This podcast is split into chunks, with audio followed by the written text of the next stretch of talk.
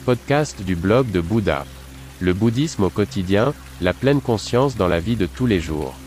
Bonjour et bienvenue sur Bouddha Blog, mon podcast avec des valeurs et avec un contenu plus profond.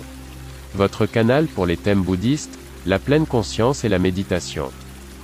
Je m'appelle René et je suis très heureux que vous soyez là. Pendant de nombreuses années, j'ai vécu dans un temple en Chine, j'ai été ordonné moine, j'ai étudié les arts martiaux et la philosophie du prince indien. C'est pourquoi j'ai créé ce podcast. Veuillez visiter mon site web, vous trouverez l'accès en bas de la description de ce podcast. Bonne écoute. L'heure la plus importante est le moment présent. Que pourrions-nous faire, maintenant, en ce moment même? Quelle chose accomplir? Quelle tâche mener à bien? Demain Demain Mais pas aujourd'hui, disent tous les paresseux. D'après Christian Félix Weisseux écrivain allemand 1726 à 1804. Et quelle est la personne la plus importante? Toujours celui dont nous nous occupons actuellement. Et pourquoi en est-il ainsi? Pourquoi seul l'instant présent compte? Seul celui qui vit pour l'instant présent vit pour l'avenir. Heinrich von Kleist écrivain allemand 1777 à 1811.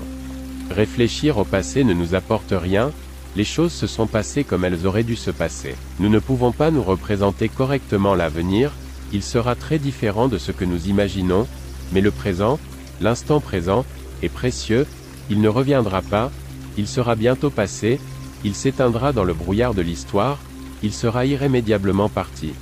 Ne t'attarde pas sur le passé, ne rêve pas de l'avenir. Concentre-toi sur le moment présent. Bouddha.